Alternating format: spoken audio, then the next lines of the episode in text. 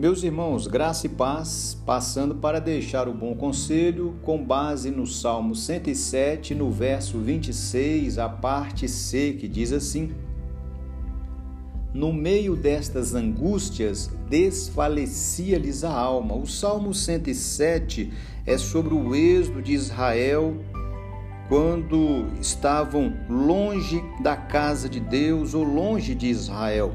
E no meio de todas essas tribulações, estes homens, estas mulheres, aquela nação como um todo, estavam, em certo sentido, perdendo o rumo da vida, estavam perdendo a saúde. E aqui no verso lido é como se eles estivessem declarando que estavam perdendo a esperança pois estavam exilados e estar longe da casa e vivendo no cativeiro da Babilônia era como estar numa embarcação em meio a uma tempestade terrível.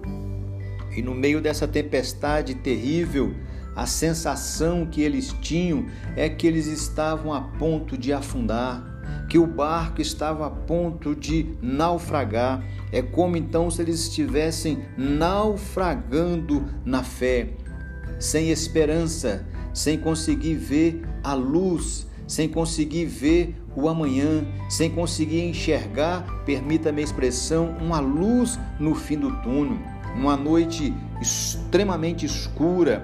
Eles olham e não veem perspectiva de um amanhã melhor.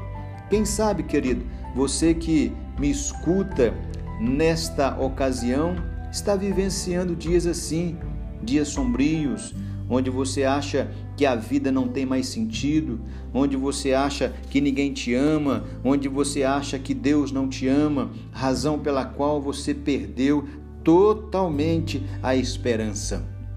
Mas o salmista aqui vai nos revelar no verso de número 28 que no meio daquela angústia ele clamou ao Senhor e ele os livrou das suas tribulações. Meu querido, clame a Deus, não desista.